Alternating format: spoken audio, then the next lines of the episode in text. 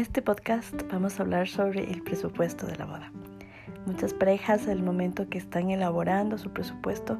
tienen eh, varios problemas porque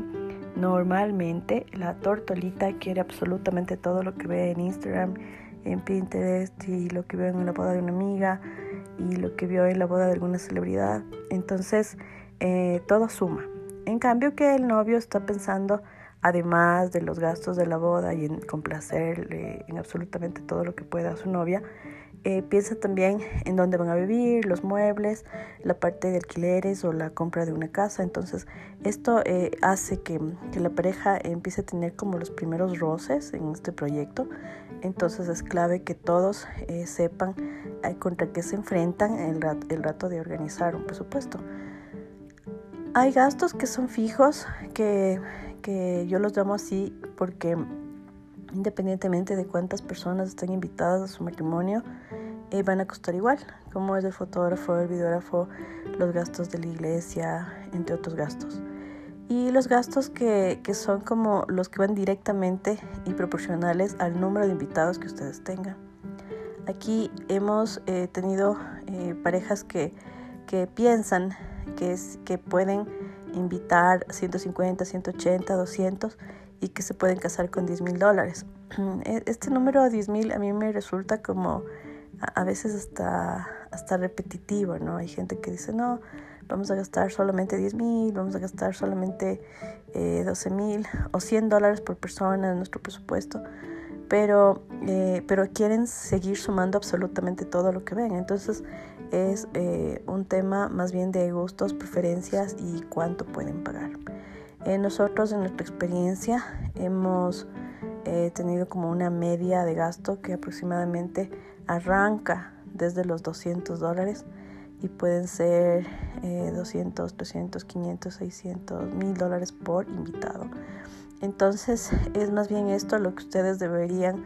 un poco tener como base para poder realizar un evento en donde cumplan con varios requerimientos y puedan tener eh, la boda de sus sueños y que mm, eh, se casen con, con varios, varios eh, proveedores que ustedes quisieran tener. ya paralelo a esto, es también súper importante indicarles que, mm, que a veces por querer em, bajar el presupuesto afectan a proveedores pidiéndoles descuentos o pidiéndoles eh, que, que, rebajen sus, sus, honorarios, pero no bajan los invitados. Entonces es importante aclararles y hacerles una gran nota que, mm, que todo va a depender del número de invitados y que si es que ustedes quieren eh, ahorrar, directamente se debería pensar en bajar el número de invitados. Eh, por otro lado, también eh, nos hemos topado con, con, la, con las ideas de querer pagar ciertas cosas con tarjetas de crédito y diferirlos a seis meses, un año, a dos, para poder ocupar tarjetas de crédito de los papás eh, o de, de, la pareja mismo. Eh, lo que a veces esto yo considero que es mejor pensar en, en, en, en no tener y comenzar un matrimonio de, eh, con, deudas encima, ¿no? Porque como la boda pasa en un solo día, a veces por la emoción quieren todo y después dicen, no, teníamos que ver eh, eh, alquilado esas sillas porque con las sillas normales hubiera estado bien. Pero este tipo de cosas es mejor que, que se les analice con tiempo y se les analice antes. también algo que yo les recomiendo mucho es que no se haga ningún tipo de negociación si no se sabe cuánto dinero se cuenta. Eh, muchas veces los papitos quieren cooperar con algo de dinero, entonces es importante que sea algo se sepa cuánto es eh, a ciencia cierta, no suposiciones, y también cuándo van a dar ese dinero, porque eh, a veces ustedes ya están planificando en dar un abono y están pensando que papá o mamá les van a dar eh, cierta cantidad o, monto eh, para tal fecha, pero ese dinero no llega. Entonces es importante que en una reunión se establezca todo, ese día con cuánto se va a aportar cada, cada familia y que de esa manera eh, se tenga a ciencia cierta el dinero contante y sonante, como se dice, ¿no? Así ustedes están tranquilos y la boda no tiene ningún tipo de, contratiempo posterior. Eh, aquí yo quisiera hacer un, paréntesis porque es importante indicarles que, que, siempre hacer el presupuesto de un matrimonio genera conflictos eh, entre las familias porque a veces el un lado de la familia siente que el otro lado de la familia no está siendo como empático coherente. Entonces eh, es clave que ustedes hablen claramente primero como pareja de cuántos invitados tiene cada lado y que se establezca que va a ser un gasto eh, o puede ser compartido, mitad mitad, puede ser donde la novia haga ciertos gastos y el novio otros pero en cualquiera de, los casos exista claramente eh, cómo se tomó esa resolución o cómo, cómo se va a solventar ese dinero, de modo que después no hayan eh, frases como el yo creí que tú me dijiste o yo pensé que tú dijiste esto y que todo esto esté en un acuerdo escrito para que no haya ningún tipo de, problema posterior. Eh, adicional a esto, eh, a este paréntesis, es importante indicarles que después de la boda hay, hay, hay, una etapa que son de liquidaciones, que también aquí hay gastos que, que se deben contemplar como horas extras del uso del salón, horas extras de los, de los, de, los proveedores como los meseros, horas extras de música. muchas veces en el, en, el, en el calor y la alegría de la fiesta Em, no se dan cuenta que una hora extra no es solamente una hora extra de, lugar, ¿no? sino de varios proveedores implicados. Entonces eso sí puede llegar a sumar. Y también em, eh, hay otro gasto que, últimamente se está incurriendo y es cuando los novios tienen invitados a la fiesta, solamente la fiesta, ¿no? Em, ya no van a la, a la, cena o al almuerzo donde están la mayor parte de invitados allegados o familiares directos, sino que eh, invitan a un grupo de amigos eh, de la universidad o del colegio, o parejas de los novios, o parejas de los amigos que están invitados,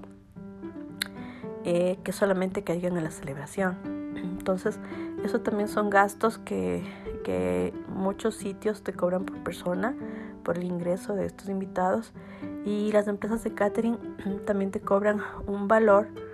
por el servicio que se les brinda a estas personas, eh, tanto en, la parte de bares y muchas veces en, alimentos para, más tarde. Em, otro aspecto importante con respecto a armar el presupuesto tiene que ver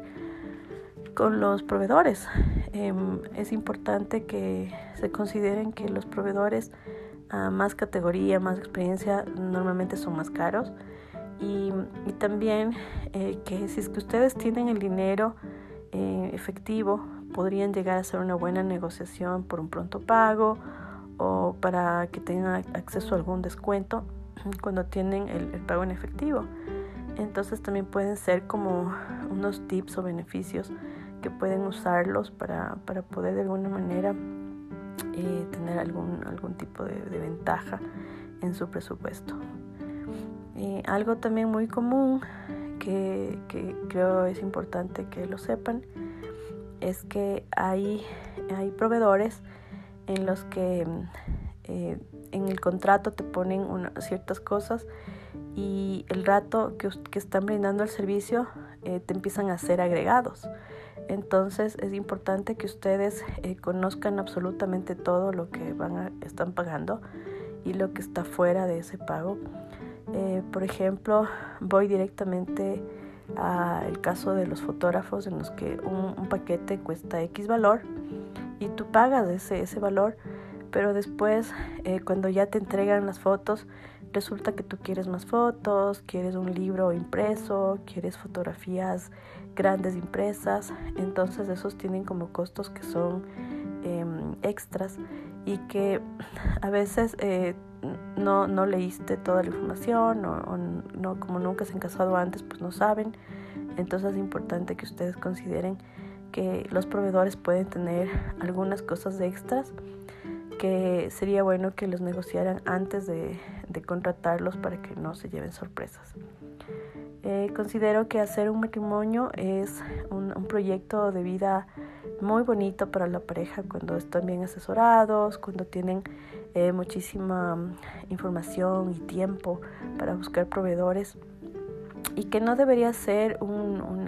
un causante de malos momentos entre las familias. Eh, por eso es que considero para, para hacer eh, los presupuestos que siempre eh, se pongan las cosas claras desde el inicio y que sobre todo se respeten los acuerdos que ya se han hecho entre las familias. Muchísimas gracias por escuchar este podcast y nos vemos en el siguiente gran tema. no se pierdan nuestros nuevos capítulos y también no olviden darle like en nuestras páginas oficiales eh, como en Instagram, en mi boda mágica, Wedding Planner Ecuador, en Facebook, estamos en Twitter